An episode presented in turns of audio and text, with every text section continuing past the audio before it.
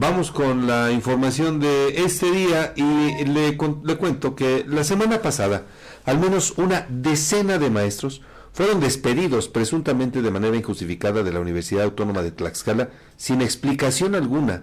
Solo les dijeron que ya no les renovarían su contrato.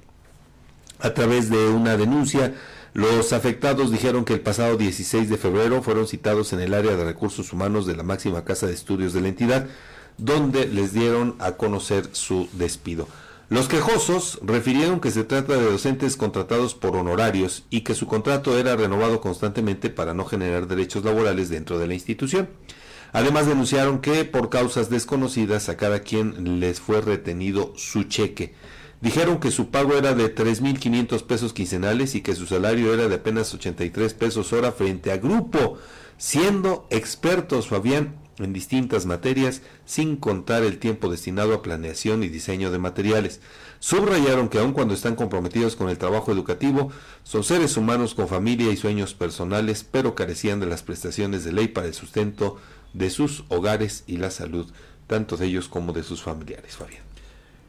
Bueno, pues hasta el momento en torno a este tema no ha habido ningún pronunciamiento por parte de la rectoría de la máxima casa de estudios. Esperemos pues eh, las siguientes horas. Pues ojalá, tú recordarás cuando el afer de la diputada, eh, que también todo lo dejaron pasar y no fue sino hasta una semana, semana y media después, en que ya hubo un posicionamiento, en que ya hubo atención.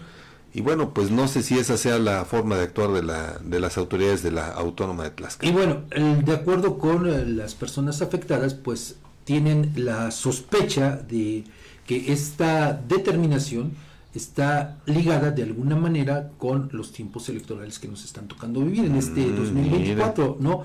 Y según ellos, pues es que se necesitarían recursos para apoyar la campaña de quienes sean candidatos del partido Alianza Ciudadana, propiedad de la familia Ortiz.